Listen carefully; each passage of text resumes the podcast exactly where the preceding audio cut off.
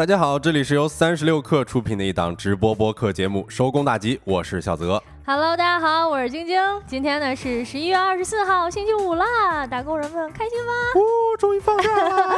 呃，欢迎各位来到我们直播间啊。本周晶晶是全勤的。哎。啊，今天呢想跟在节目一开始跟各位聊一下啊，说这个马上周末就要来了，肯定很多人都要出去吃大餐了。嗯。吃大餐的时候呢，在所难免想要拍个照纪念一下。哎，但是呢，最近就有这么一条新闻显示说，有一个人出门这个吃火锅的时候呀，随手就把吃火锅的照片呢分享在了朋友圈，结果呢却一不小心，哎，这个给自己添了不少的麻烦。哎，是这个直接是无意中露出来了桌上的一个点餐码啊，没想到是被人恶意下单了价值四十三万元的菜。吃什么火锅来？吃了四十三万？是啊，这应该是人生当中吃的最贵的一顿餐了吧？嗯，这可能也是挺坏的啊。仔细看了一下这个，还好店家还是注意到了，然后赶紧就找到这个呃聚餐的朋友说，哎，这刚才怎么下了呃好几万份儿的一个这个贡菜呀？啊，就下了好几万份儿的某一个菜，然后呢，店家就把这个单给锁住了。但确实仔细一想啊，就是你确实等于你把你这个隐私给暴露出去了。哎，是我现在感觉就是，呃，随手分享。的照片里边很有可能包含着一些自己的个人信息。嗯，没错啊，比如说，呃，比如说很多我们可能没有觉察到的这个隐私啊，很容易就这么随手分享就给暴露出去了。嗯，就像我之前经常看一些小破站上面的一些 UP 主的视频嘛，我发现 UP 主们他们都非常的关注自己的个人隐私，包括自己在拍视频的时候，经常会把比如说涉及到自己自己的住址的环境啊，会给打上码。嗯。呃，这是很有必要的，我觉得是。咱们一般比如说拍一些照片的时候呀，呃，咱们可能平时这种日常生活没有想太多，但是出去旅行呀，比如说拍了一些机票呀或者火车票呀，你看上去它其实只写着你的名字呢，但实际上呢，呃，含有二维码或者条形码这样的这种图片呀，也可以通过一些特殊的软件能够读取到你的个人信息。嗯，是我在网上看到了，也有一些人给咱们提醒啊，他说哪些信息不呃不要。轻易的展示呢，比如说咱们的身份信息，这是肯定的。然后另外定位信息。还有老人、孩子的姓名和照片，这其实是防止诈骗的哈，因为有的人会以亲人的名义会进行诈骗。对，嗯，而且现在你说 AI 换脸什么的，这种非常甚嚣尘上发展的啊，你说要有了你家人，比如说老人、孩子的这个呃画面呀，其实就直接可以用换脸啊这种声音的软件来达成一个特别真实的呃求助视频。嗯，是的。另外还有比如说咱们刚刚也提到了家庭住址的环境啊，然后还有自己的电话号码。码像一些快递单上面有的可能就有自己的电话号码，包括外卖的小单上面也可能会有，还有一些车牌号。呃，以及他也做出最后做了一个提醒啊，就是名贵物品也最好不要轻易展示。怎么讲？就是不要炫富。哎，对，不要炫富 啊！炫富的话，还是容易这个招致一些不好的事情啊。是的。嗯，所以这个话题呢，也跟各位提个醒：如果周末出去，包括玩呀，包括出去吃饭的时候，要注意检查一下自己分享的照片是不是不小心泄露了自己的个人隐私。嗯嗯，那在今天我们的节目当中呢，依旧会跟各位聊很多的话题啊，三个话题啊。首先呢，想跟各位一起来聊一聊。呃，为什么看到很多的明星竟然给缅北诈骗头目庆生呢？以及一起来聊一聊穷鬼天堂萨利亚凭什么一年能赚三个亿？嗯，另外呢，我们还想要跟各位聊一聊，总觉得为最近会会不会总觉得无法专注啊？那可能是患有 ADHD 了。以及我们节目周五的特别栏目周末玩点啥？那在正式开启这些话题之前呢，让我们用几分钟的时间进入今天的资讯罐头。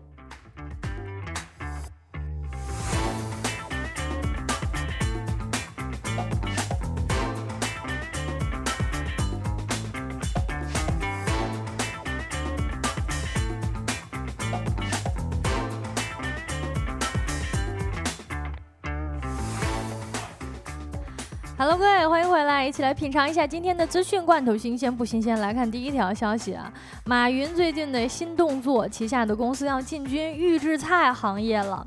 天眼查显示，呃，杭州的大井头二十二号文化艺术有限公司呢，于十一月二十二号成立了一个全资子公司，叫做杭州马家厨房食品有限公司。呃，以下呢，我们把它简称马家厨房啊。出资额呢是一千万，其中呢，这个经营范围包含食品销售、食品互联网销售啊，包括食用农产品初加工以及食用农产品批发、零售等等。而大井头呢，是由马云实控的，持股比例是百分之九十九点九九。有，但是呢，这个马云呀布局预制菜产业并非新鲜事儿。今年以来呢，马云的行政信息也表示，他对于农产品呀、渔业呀，包括食品领域表现出了浓厚的兴趣。嗯，这个新闻一出呢，我们的群友蒲公英也是问大家说，马云也要出预制菜了，你是吃还不吃啊？呃，来看第二条消息啊，国家医保局的消息，三十六氪获悉呢，医保电子凭证下称医保码已正式上线四周年。据国家医保局最新数据统计，截至目前，全国医保码用户突破十亿人，半数以上省份的医保码激活率超过百分之七十五。其中呢，超半数用户在微信激活使用医保码，带来就医购药更便捷、医保办事更高效的马上体验。哎，现在已经上线四周年了嘛啊，我却在今年才第一次在医院的时候使用了一下医保码。啊，起因呢也是前一段时间，这个有一天就是就是突然想到，就是说如果我要去医院取药的话，可是我没有带医保卡怎么办呀？啊，帮主作为一个老病号 啊，他常常去医院，这个看病的经验比较丰富，就跟我说你不。知道吗？其实早就可以用医保码了啊！原来呢，这个大家去医院办事儿啊什么的，其实出示医保码就很 OK 的啊！大家可以尝试一下。是的，这个帮主也是经常给我们介绍一些医疗相关的知识啊。呃，其实现在也就是用医保码非常方便了嘛。嗯。呃，那我们来看第三条消息啊，中式汉堡塔斯汀完成七十亿元估值融资。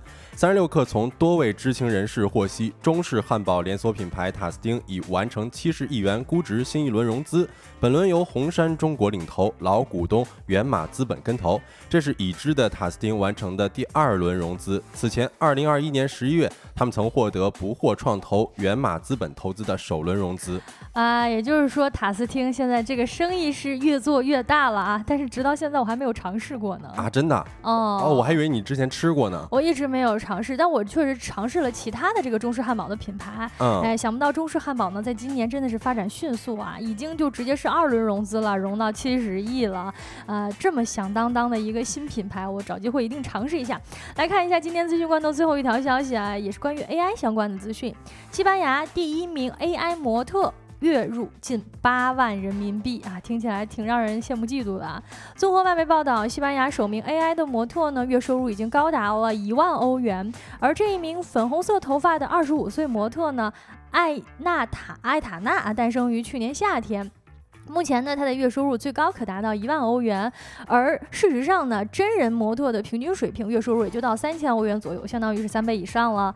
啊，艾塔娜的每条广告呢，可收入一千多欧元。目前在社交平台上有十二点三万的粉丝，而每一周呢，经纪公司都会一起开会来决定艾塔娜这一周的行程以及生活，然后呢，再由 AI 专家来呃制作照片上传。该公司呢，已经设计了第二个模特，叫玛雅。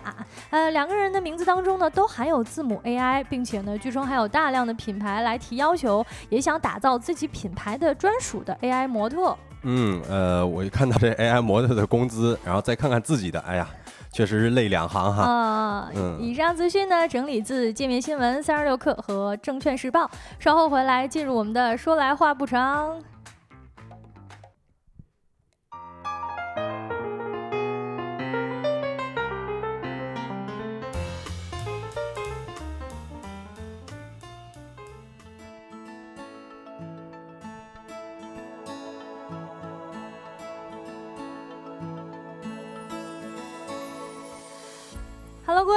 回来。说来话不长，第一个话题想跟各位一起来聊一聊这个关于缅北。缅北最近其实是消息颇多，嗯，哎，但其实这不是一个纯关于缅北的消息啊。哎，当当然也有联系了啊。是是，这个先给大家介绍一下这条消息的具体内容啊，就是最近呢。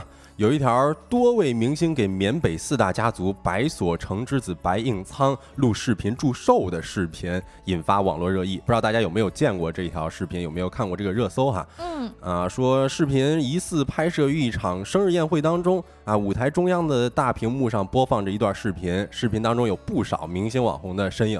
哦，啊，而且呢，这个祝寿的本人啊，非常值得大家关注一下，就是来自缅北的电诈家族了。电诈大家族其中的一位这个呃王子，也不能说王子，就是少爷了啊，给他来祝寿。然后呢，我们看到这个大屏幕上面显示了是不少有明星啊，包括网红来给他庆生的这么一个画面。这你肯定是首先引起大家网友们的强烈关注，就是怎么回事？这么是有什么勾结吗？哎，是我看到咱们评论区都有人说，好像认出来了某一个明星，说图一是某某某，是吧？然后说这两天还道歉了。其实也有媒体评价说，这么一批明星给争议颇具争议的人物庆生。啊，有那么一丝荒诞，同时好像也挫伤了某种这个社会对于公序良俗的期待嘛。嗯，实际上呢，这些视频啊，好像是录制的时间比较早了，嗯啊，但是最近呢，相当于才被媒体关注到，同时呢，也被很多的网友讨论起来。那在事件发酵起来之后呢，十一月十七号晚上呢，有一位演员也发布了视频，表示，呃，因为是碍于情面，朋友呢来跟我说，托我来录制一个庆生的视频，我也没有仔细查，说这个白什么什么他。是谁呀？来自哪里？他的身份背景是什么？对此呢，表示自己是深感自责的，也为自己的不当言行表示了歉意。嗯，在这里边也是想要问大家一个问题啊，就是大家有没有在网络上见到过类似的祝福视频？我看到伤不起说看过这个视频，大家也可以分享一下。呃，首先我其实 我是前几天啊看到一个网络红人叫做。二次元刀匠，俗称刀哥，我不知道大家知不知道啊？嗯，呃，他呢是和另外一位网络红人，就是峰哥啊。哦，峰哥非常有名。哎，对，纪录片导演嘛，是他在打引号，打引号。对对对，他在这个连麦的过程当中呢，也是自曝了啊，说他靠制这个呃靠录制祝福视频，一年赚了一百七十万。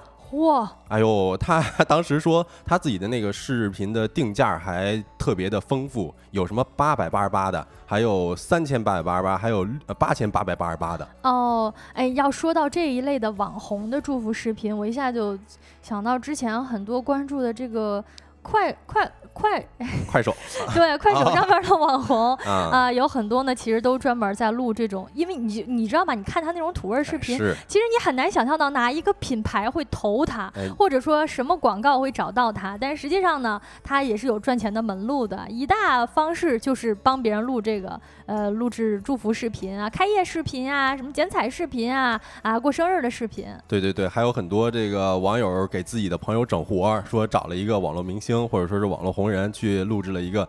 呃，祝生日的祝福视频，整的人还挺尴尬的。嗯，其实我一下想到这个祝福视频，我记得之前有段时间特别流行找非洲小朋友。哎，是，而且是不仅是找一个啊，他是找一群，嗯，而且那中文说的也挺流利的。是，不过那个价格肯定是很低了，跟咱们今天提到的这种找明星呀、找网红录视频，肯定不是一个价位的。哎，是我看秀才说一句祝福比大厂员工日薪都高了。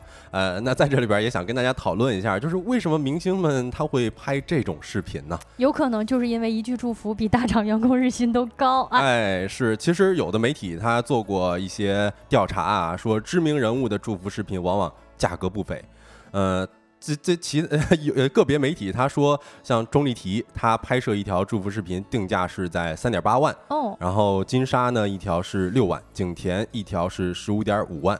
就以此类推吧，可能是按咖位来定价的。明白了，所以就是说，其实我们一般看到的这种明星啊来拍摄的祝福视频背后呢，实际上都是有价格的。嗯啊，就是说等于他在接这种小私活儿。哎，是，而且这个其实另外有一个原因啊，就是他的这个拍摄成本啊，基本上是趋近于零的哈。呃，因为一般呢都是会有客户自主提供这么一个录制文案，而且时间的长度也是不超过十五秒。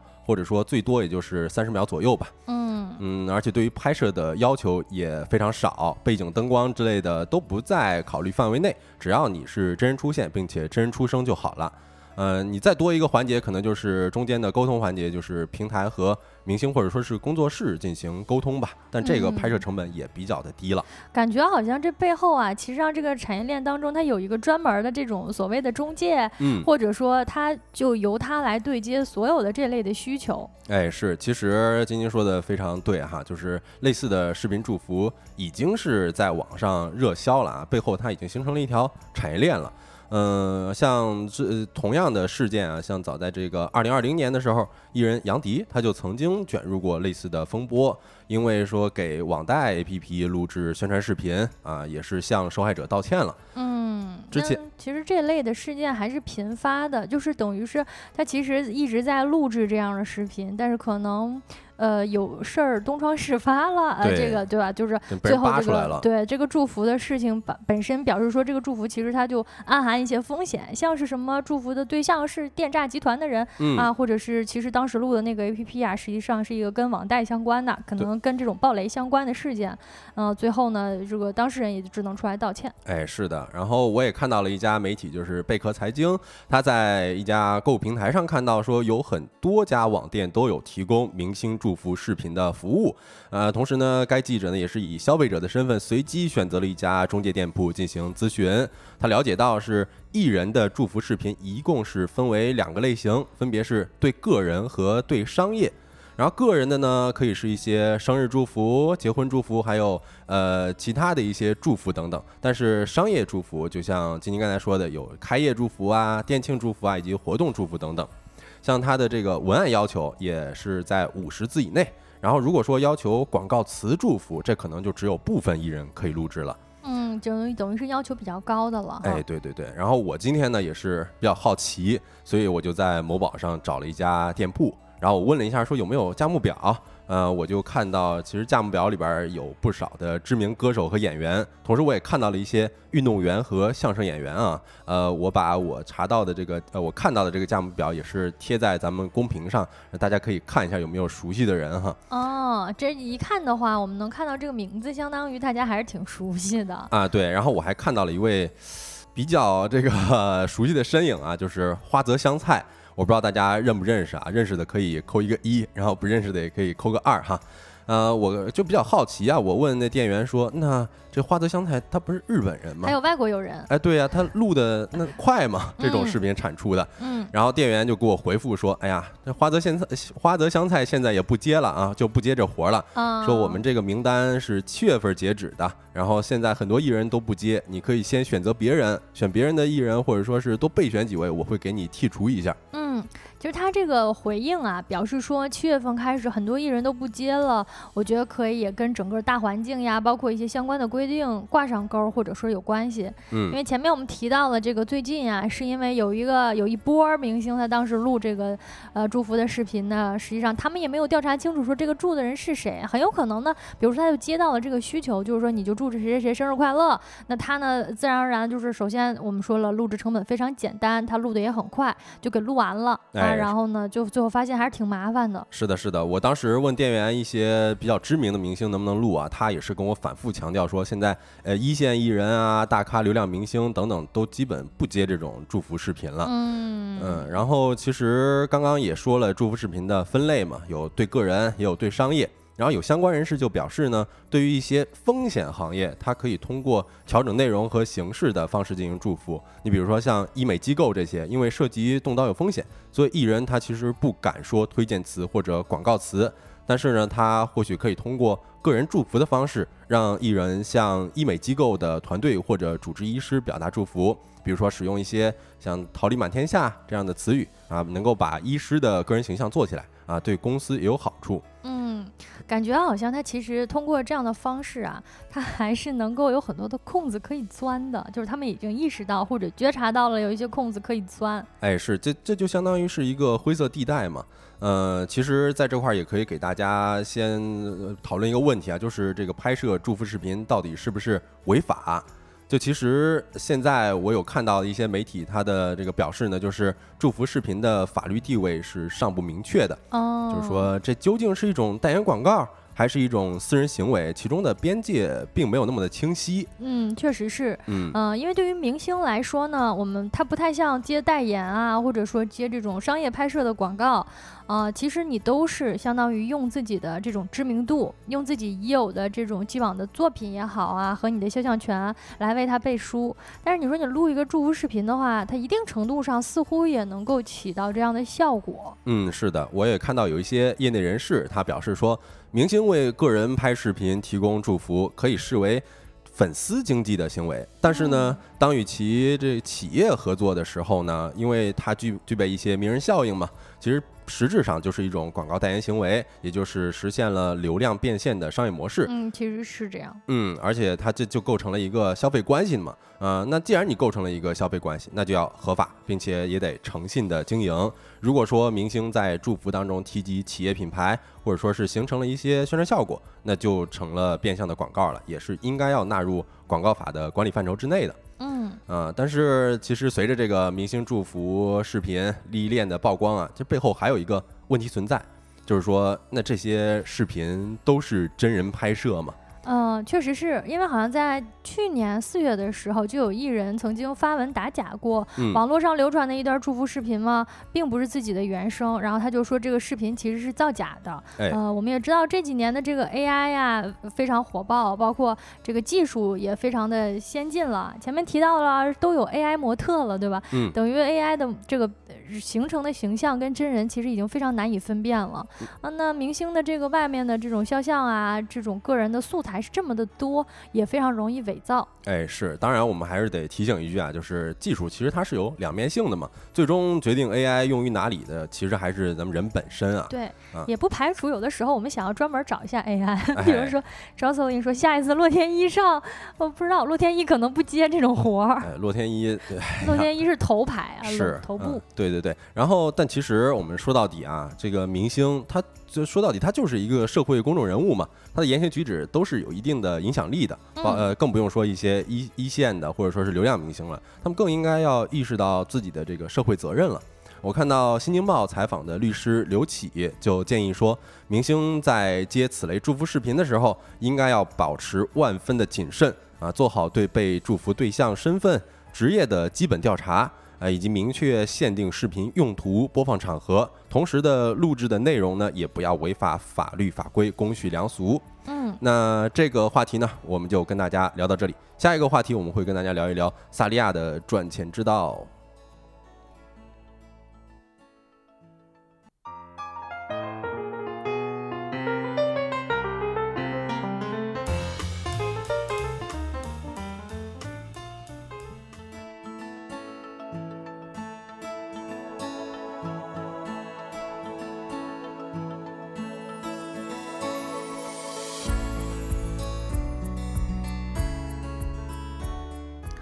Hello，各位，说来话不长，第二个话题想跟大家一起来聊一聊穷鬼天堂萨利亚。啊，起因呢是这样啊，今年的那个萨利亚发布了二三年的一个财报，数据显示呢，该公司这个营业利润增长了约十七倍，而这之中呢，中国市场的贡献最大。同时呢，萨利亚预测二零二四年的财年，中国大陆、香港、台湾等地的亚洲业务销售额还会持续的增长，就是这个数据是非常非常。夸张的能够达到七百六十亿日元，嗯，我们大家其实对于萨利亚也还是非常熟悉的呀。就是作为一家穷鬼天堂和一直以穷或者是以这种性价比高著称的一家餐厅，怎么会年赚这么高呢？这个话题一起来聊一聊。哎，是，就我不知道大家这个知不知道萨利亚是啥，或者说是有没有吃过萨利亚哈。反正我个人是吃过，然后大家有吃过的话，也可以在公屏上分享一下。我当时吃的时候，我就会觉得，哎呦，这个这这这家店它的种类是非常之多，嗯，而且价格之平价，呃，就是和我印象当中的西餐是完全不一样的，哎，确实是特别亲民，嗯。作为一家西餐呢，呃，你去就是首先你它外面看上去是非常明显的是一个西餐了啊。很多人可能都是在上了大学之后，或者说来到了一线城市才吃到人生的第一顿萨莉亚，啊，总是以为西餐是用这个大出血，你想去咱们都不太好意思进去，或者说进去的话不太敢点。但是翻开萨莉亚的一个菜单子，就会发现哇，那个价格实在是太便宜了。哎，是啊，比咱们说的麦当劳、肯德基还要便宜啊。哦，所以呢，萨莉亚一直以来也有一个称谓，大家称它是意大利的沙县小吃。哎，我给大家举一个例子吧，你看这个意大利面啊，它在家那边只卖十三块钱，然后像什么海鲜烤饭也就只卖十六块钱。这就就感觉这个特别的平价，特别的亲民。什么海带丝、烤菠菜等前菜一份只要九块钱。如果你想要喝饮料，那八块钱的饮料是畅饮的，随便喝。嗯嗯，而且还能喝酒啊，九块钱呢就能够 get 到这个干红葡萄酒，也是随便喝啊。这个酒呢还带有一种森林水果的香味儿。嗯嗯，前面有很多朋友都在问说为什么是日元啊？这个是个是个日企吗？我们前面一直在说是意大利餐厅，那它的品牌故事。那本身也很有意思，虽然说这确实是一家以意大利菜为主的餐厅啊，意式的餐厅，但它确实不是来自意大利的，它的确是一个地地道道的日本连锁餐饮品牌。嗯嗯，开业时间呢也非常久啊，一九七三年开业至今，已经开出了超过一千五百多家门店，在零三年呢进入中国内地，在上海开出了第一家店。现在在中国呢，有四百五十一家门店，这其中啊，像北京呀、天津呀、上海呀、广州啊，都是比较多门店的一些地方。嗯，是我看到 彪彪还问说好吃吗？呃，我吃过，虽然次数不多，但是我也可以给大家介绍一下我对这个萨利亚的普遍印象。大家也可以说一下，就是我是觉得还 OK，就是味道对于。西餐来讲，因为它毕竟价格摆在那儿呢，你不可能指望着它有上百元的这么一个品质。对你挑它的味道吧，它就是这个那个味道，你仔细看一看它那个价格，你都不好意思挑它的味道。哎，对我当时吃了一个呃呃焗蜗牛，虽然是十八块钱，但是我觉得。味道还可以啦，然后也算是中上层那种感觉了。就十八块钱，你要什么自行车？对呀，而且你不仅可以直接吃那蜗牛，而且你还可以用这个蘸呃用那它那蜗牛下面那汁儿蘸面包吃。嗯，这个其实也是吃那个大家都觉得普遍觉得那个蜗牛没有那么好吃，但是啊下边那个酱料啊覆盖在面包上或者夹到一起吃是非常非常不错的。嗯嗯，所以大家普遍的对于萨利亚的印象也是好吃啊，种类多而且便宜。种类有多多呢？看刚才小左也说到了，感觉好像点的这个东西特别多。实际上啊，去加萨利亚从前菜到正餐到饭后甜点有一百道，哈，什么披萨呀、意面呀、焗饭呀、牛排呀，就是你去你就你能随便点。而且萨利亚也是唯一一家。我们打工人有底气，说去了之后，你把所有菜都给我上一遍吧。所有菜都上一遍，其实也没有多少钱。哎，是这个，其实我当时吃的时候，呃，我我我我跟我们，我我是跟我女朋友一块吃的哈。然后我当时那个我们就在说，哎呀，这个店其实我们可以多来几次，因为这个确实是。比较便宜嘛，而且选择也特别多，你不可能一次就把你想吃的都吃到。嗯啊，有多便宜呢？一百道菜里面有七十二道菜定价都在二十元以下。我这个数字一说出来，大家都有概念了，对吧？是。现在一般点个外卖都得三四十。啊，你这个不说，哎呀，我还真没注意，没想到它七十多道菜都是二十元以下，那真的是性价比这这天花板了。嗯，你就说你去随便点，就是吃到撑，人均消费其实也就二三十。这其实跟相对于一线城市的很多定价或者是快餐的定价都还是有一段距离的。比如说，咱们举另外一个比较熟悉的例子吧，像必胜客啊，必胜客的人均消费，其实必胜客相对于已经价格没有那么高了，但是人均消费也有七十二呢。你看萨利亚才就是三四十，所以说这个差别还是非常的大的。嗯，你看我在就咱咱们公司隔壁就是一个商场嘛，然后商场里面就有必胜客，我看到那必胜客上面有一个海报，就是二十九块九吃到爽，但是吃到爽是啥？就就一个披萨，而且那披萨好像特小，可能 四寸的还是多少的？是，反正就是不够吃嘛。嗯，我看我们直播间有很多朋友都说自己吃过啊。秀才说还以为只在下沉市场呢，原来一线城市这么多。哎。萨利亚呢，他其实完全没有去过下沉市场，他其实一直都在像北上广深这样的大城市，尤其是像广东，广东地区好像店门店数是最多的啊。最主要的是价格，价格非常便宜。你想想，在北上广深的这种月光族的打工人啊，一一个月也能去吃个十几顿，就是随便吃嘛，因为特别便宜。是一吃萨利亚就感觉很有底气。嗯。呃，但是日企这个日企啊，也确实有它这个品牌故事当中的一些。特别独特的文化和优势所在。咱们接下来可以来聊一聊。呃，前面提到了对萨莉亚普遍的印象包括种类多呀，而且便宜啊，所以好吃不好吃？这个你看前面又有朋友在说了，呃，好不好吃？这个不好回答。因为你觉得这个价格，呃，你就不好意思挑毛病。对，最主要是不好意思挑毛病。呃，网易书读曾经也梳理过，在包括某乎啊、这个小某书上面相关的话题以及热门的帖子都提到，大多数的消费者呢都给出了味道不错的一个评价，甚至啊，在某短视频平台上还有意大利的博主测评过，包括必胜客、达美乐以及萨利亚三家打着意式招牌的餐厅，呃，然后在他的这个观点。里呢，认为萨利亚是最正宗的意大利菜。哎，是我其实还在一些网上看到有人说自己是这个萨门信徒，而且还编了一些呃顺口溜，也也呃也算不上吧，反正就是一些比较这个说说得出来的话，比如说。永远年轻，永远没钱，永远需要萨利亚。嗯 啊，因为它这么便宜嘛，再加上这个几个要素叠加的比较满，所以在社交网络上又有非常强的二次传播。嗯啊，有些人说萨利亚是西餐界的名创优品，穷人的幸福食堂啊，甚至有人说这不是萨利亚，这是圣母玛利亚，直接上。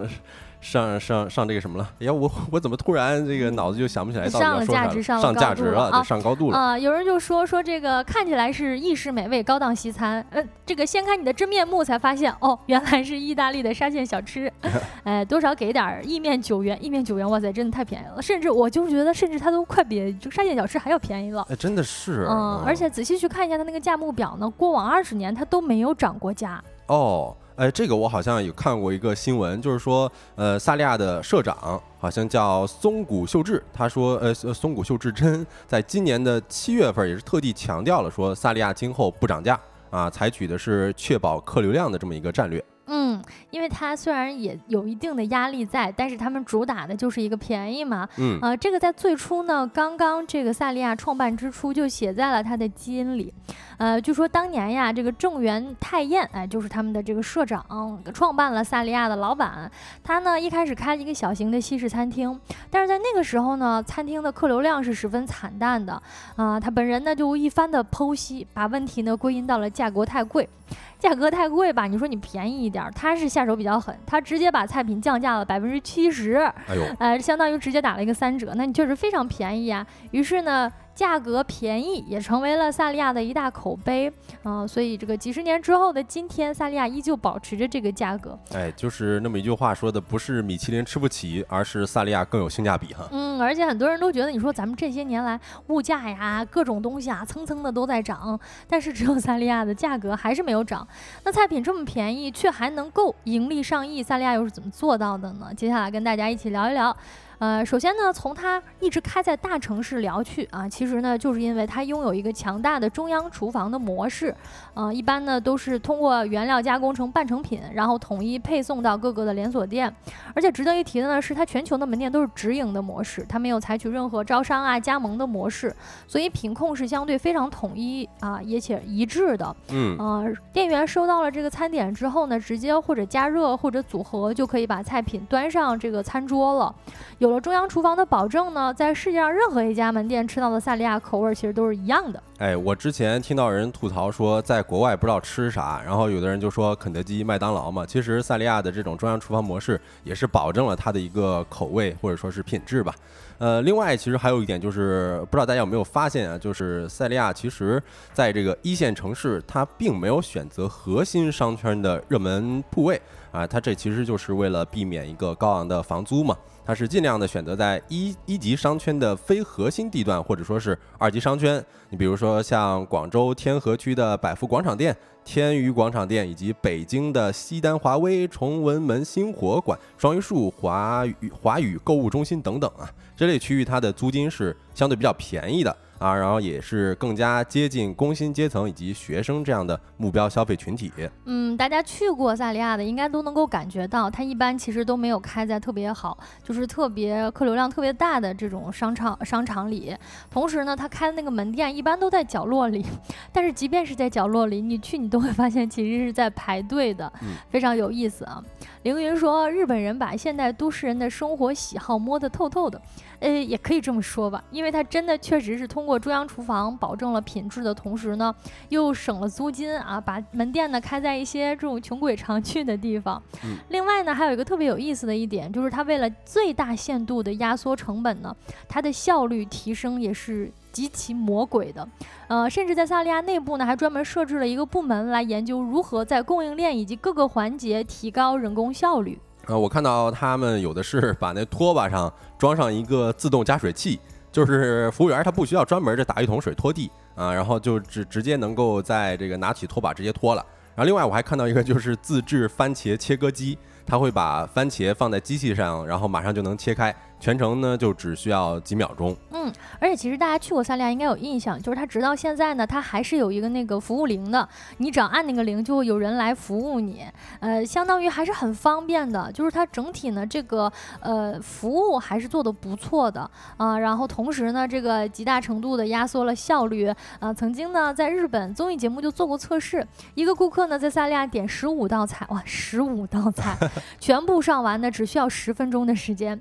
据说。呢？你在萨利亚的厨房，你甚至都找不到一把菜刀，但是他们却能够在九分二十八秒之内完成十五道菜的制作。啊，这怎么制作的呢？我看到咱们网友已经说了啊，中央厨房等于预制菜啊，大家也可以。呃，想一想，嗯，其实就是这样了。但是总体来说呢，我们看到它供应链搭建的这个方式，以及独特的选址策略，还有对于效率的极度重视，也成就了萨利亚经久不衰的一个评价。与其说它是西餐厅呢，它更像是一个家庭餐馆。你去的时候呢，你能常常看到很多大学生朋友啊，或者是同学呀，还有这种打工附近的这种打工族啊，上班的人，呃。选择去到这儿，甚至还有很多这种家庭的这个带着小朋友啊，带着家人一起去的，呃，拥有着不错的食物，或者是说得过去的食物吧。然后性价比做到这种程度，呃，新鲜呢，卫生程度也还可以。所以在这样的一层一层一层的叠加下去，也使得它确实打出了一个不太一样的牌。嗯，是，其实作为一个为大众服务的行业啊，萨利亚的成功。我觉得在一定程度上是说明了把一件小事儿它重复的做下去，或者说是把简单的事儿做到标准化、专业化或者极致化，嗯，就能够把自己立于一个不败之地吧。嗯，那这个话题呢，我们就跟大家聊到这儿。下一个话题我们会跟大家聊一聊 ADHD 这到底是什么。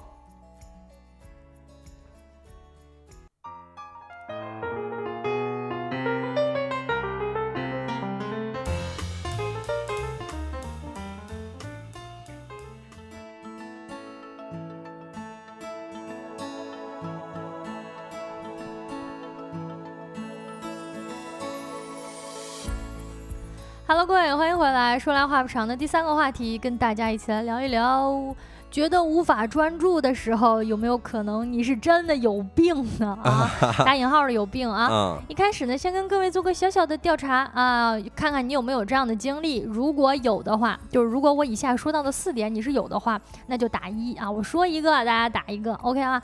啊，第一点就是，当你知道你要去做一件事儿，但是呢，却总是拖着不肯开始。哎，这不我吗？这不我吗？啊啊！大家看一看有没有多少人打了一啊？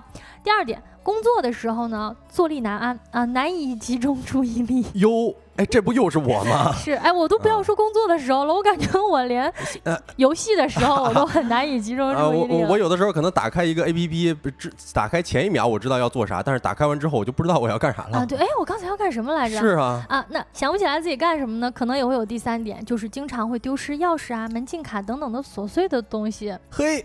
哎，这还真不是我啊！这不是你是吧？那是帮主，帮主前两天好像找不到门禁卡，特别头疼。嗯，呃，第四点呢是难以预估完成一项任务需要多长时间，所以常常会导致迟到或者无法完成任务等等。哎呦，这我就不用多说了啊，这已经咱们公屏上满刷刷刷了满屏的一。哎。看来呢，这些经历确实是人人都有啊。嗯啊，那如果你都有这些经历呢，那可不得了了。哎，是有病吗？啊，也不能这么说啊。当当然，这其实就是一些大大小大大小小的小症状。我们常常有的时候生活压力比较大呀，或者没休息好，可能都会出现。但是呢，最近在某社交平台上，一位广州的博主呢，就因为自己常年出现这样的经历，最终呢在医院确诊了 ADHD 啊。所谓的 ADHD 呢，就是注意力缺陷多动障碍。而在他的分享的帖子下面呢，有不少的网友都表示自己全中啊，甚至还有人发问：这现代人还不是人人都有 ADHD 吗？啊，是这这个感觉确实是特别的，呃，说注意力缺陷或者说是注意力转移，都都都挺 常见的啊。我看我们直播间真的是海量的，大家都在刷屏打了一啊。彪彪问：还有的治吗，大夫？这个怎么说呢？你查你也有啊？哎呀，啊，也不是这么说了。先跟大家解释一下什么是 ADHD，或者说，哎，前面提到的是多动症吗？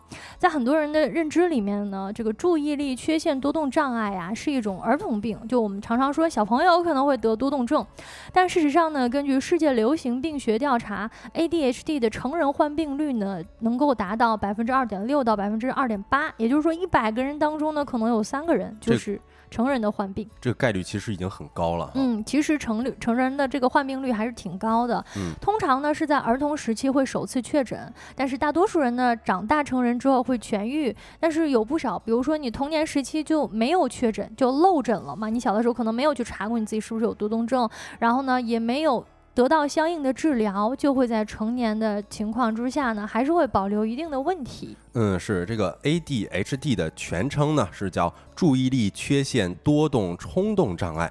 然后，美国的精神疾病诊断与统计手册第五版呢，把 ADHD 定性为神经发育障碍和孤独症、智力障碍等属于同一大类病疾病。呃，另外，其实关于 ADHD 的分型啊，目前也是存在着一些争议。呃，DSM 五呢认为 ADHD 其实是有三种主要表现的。第一种呢是以注意力缺陷为主的主要表现，一般将这种类型的称为 ADD 啊，这可能是比较早的一种说法了哈。然后第二种就是多以呃多动冲动为主的表现，然后第三种是混合表现，就是你既有注意力缺陷又有多动冲动症状。一般呢，把这三种统称为 ADHD。嗯，所以总的来看呢，整个用多动症来译这个中文名好像还不太科学啊，因为其实多动只是 ADHD 当中其中的一个反应。有一些 ADHD 的患者呢，他可能并不存在多动的这种症状哈。嗯。呃，简单解释一下，说这种 ADHD 是如何产生的呢？它的原理是什么？呃，实际上呢，我们前面提了这么多，就它实际上是呃人大脑啊，或者说你精神出现的一种障碍跟疾。病，呃，前面也提到了，它是神经发育的一个障碍，跟孤独症啊以及智力障碍等等属于一大类的疾病，所以你要客观的认识到它其实是一种病症。而关于这种精神障碍的成因呢，它其实也是非常复杂的。呃，一般来说呢，就是我们大脑发挥功能的时候，神经细胞之间会传递多巴胺啊以及肾上腺素等等的神经递质。但是患有 ADHD 的患者呢，他大脑当中的神经递质分泌是异常的，就会导致大脑当中与动机呀，包括自我调节相关的通路受到影响，那具体就体现在，比如说你正正在要做这件事儿呢，啊，你突然那个神经递质往那儿递了一下，就会表现为你注意力不集中啊、多动啊，甚至冲动等等的情况。嗯，人说这种特质呢，或许是更加适合原始的 狩猎采集社会，因为在那个时候，我们可能是需要时刻的提防周围的环境呃，敏感啊、分心啊，这其实是能够更好的注意到周围环境的变化，并且保护自己的。这其实相对就解释了说，ADHD 本身它不是说后天你突然就是大脑突发了一些其他的问题，相反，它恰恰证明，如果我们在原始社会，我们的这个大脑这样运作的方式是能够更加敏感以及更加的自我保护的。但是呢，到了现代社会，这种分心以及自我保护的特质似乎就变得不合时宜了起来。嗯，因为我们常常需要专注的学习、阅读，包括工作嘛。呃，比如说呢，有患有 ADHD 的患者就分享说自己对于他来说呢，可能一件呃其他人眼中非常简单的一个事情，但是却常常感到困难。那必要的像评估啊，以及管理时间这种日常的事物，也会觉得呃非常的这种压力很大，然后无法达到到一个标准的完成。哎，是我这我今天也是刚刚听了一个博客啊，我看呃童墨南他也分享了，说自己好像是有这个 ADHD 的，然后说有一个共争，我不知道我记得准不准确啊，他说好像患有 ADHD 的人总是会感觉啊一个事儿可能做的不够好。嗯，然后就会觉得，你比如说，就拿起一杯水这样简单的事儿，就就可能有的时候总是想要去做啊，但是好像常常没有办法去启动去做。嗯，包括像精神多动啊，有患有的患者呢也举了自己的个人例子，比如说呢，他的大脑就极度活跃，会控制不住的去思考一些事情，啊，就像一个发动机被驱使了一样，头脑当中呢总是会充满各种各样的事件，然后不停的去思考，包括睡眠的时候，大脑还是在进行着一些思维的活动。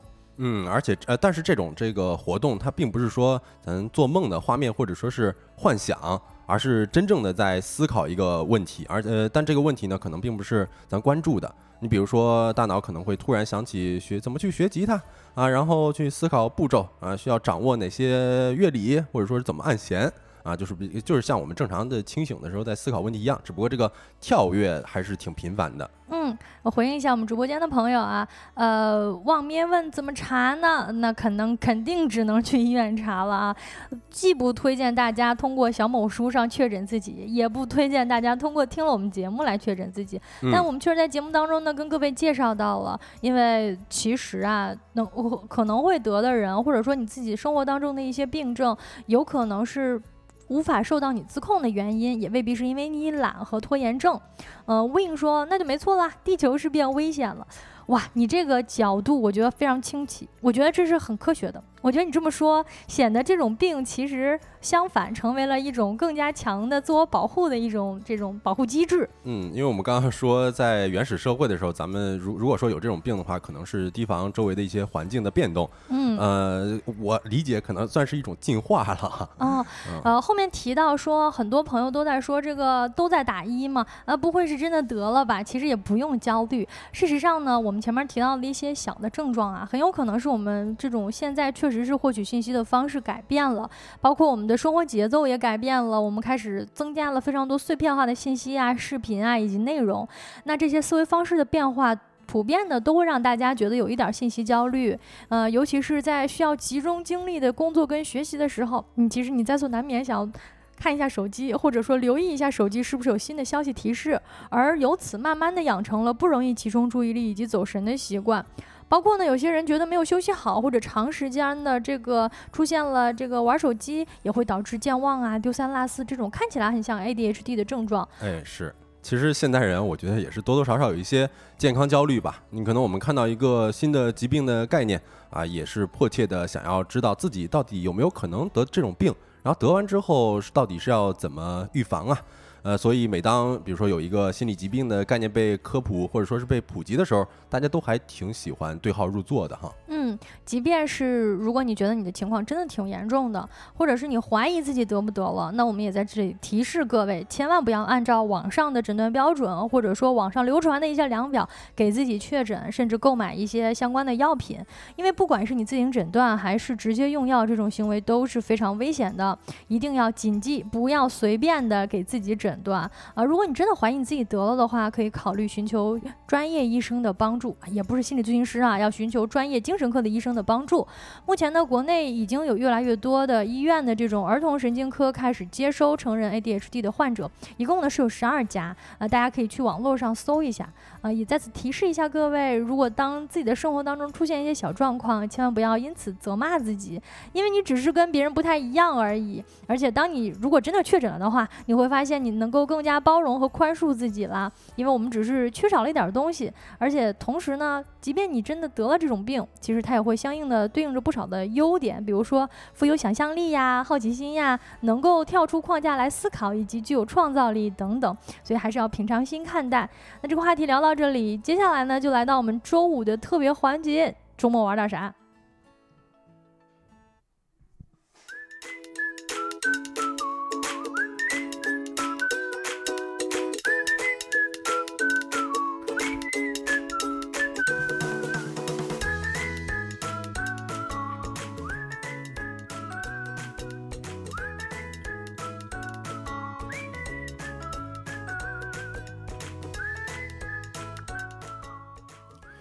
？Hello，大家来到我们的周末呃周五特别环节，也就是周末玩点啥啊？周末玩点啥是我们的姊妹栏目，也就是 Anyway 万事大吉所推出来的这么一个栏目，会在每个星期的周五呢，呃，给大家放一些市集啊、活动啊、展览啊、演出的一些推荐。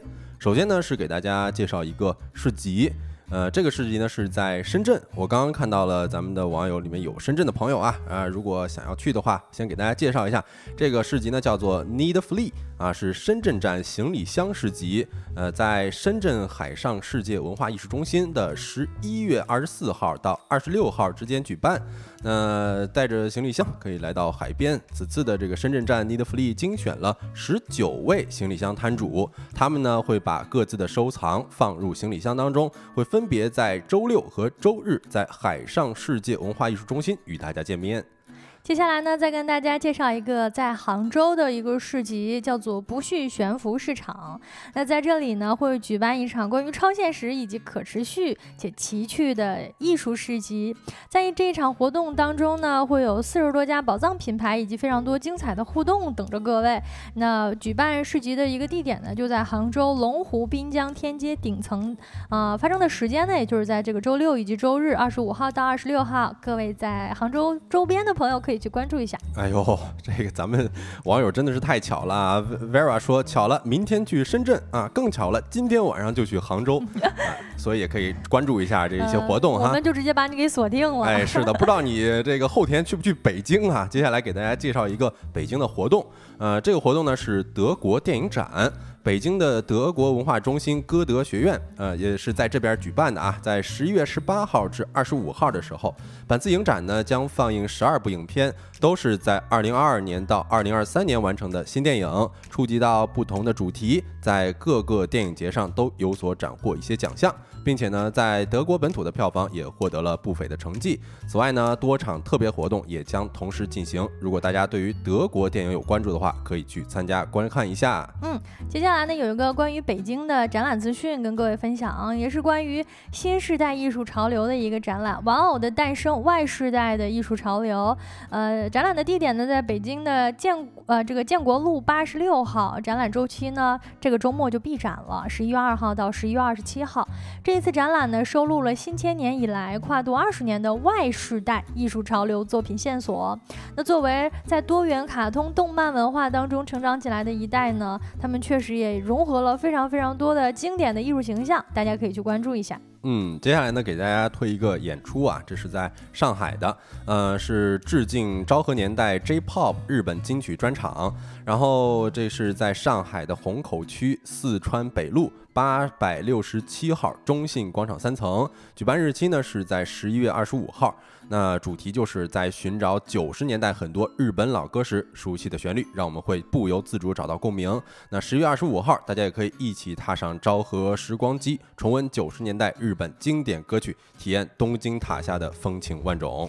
最后呢，我们在这个栏目当中还有一个宅家也开心的环节，也跟各位分享一下。如果你在周末不想出门的话，也可以推荐给你一部影视作品，可以关注一下，就是《怪奇物语》。《怪奇物语》呢是网飞一六年上映的一个美剧，它的粉丝也是非常非常多了，融合了非常多年轻一代喜欢的元素，比如说科幻呀、惊悚啊、悬疑呀、青春啊等等。